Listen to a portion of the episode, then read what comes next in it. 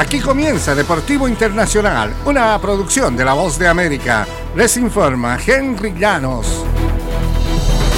En el baloncesto de la NBA, tras la fantástica actuación de Nikola Jokic en el primer partido, su pareja ofensiva, Jamal Murray, se adueñó de los reflectores el jueves en la noche en el segundo duelo de la serie final de la Conferencia Oeste.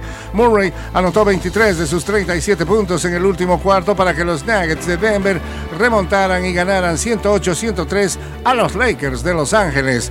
Triunfo que los puso en ventaja de 2-0 en la serie. Estuvo especial, declaró Jokic, prácticamente ganó el partido por nosotros, decía.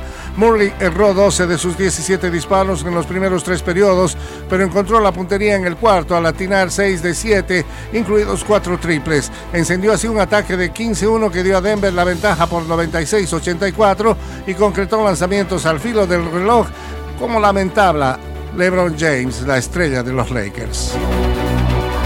Y rodeado por un clima de efervescencia tras la obtención del Mundial de Qatar, Argentina buscará ratificar en casa su hegemonía en la competencia más importante a nivel selecciones juveniles y que ha servido de semillero de grandes figuras como Diego Maradona, Lionel Messi y Erling Haaland en una sede que no era la original y con un anfitrión que no se había clasificado.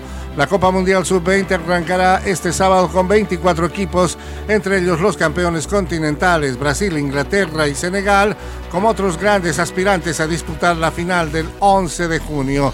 La albiceleste es la máxima ganadora de esta categoría con seis títulos, uno de ellos obtenido en 2001 cuando organizó el certamen por primera vez. Maradona, Messi, Javier Saviola y Di María, junto al Kun Agüero, entre otros, dieron la vuelta olímpica como sub-20.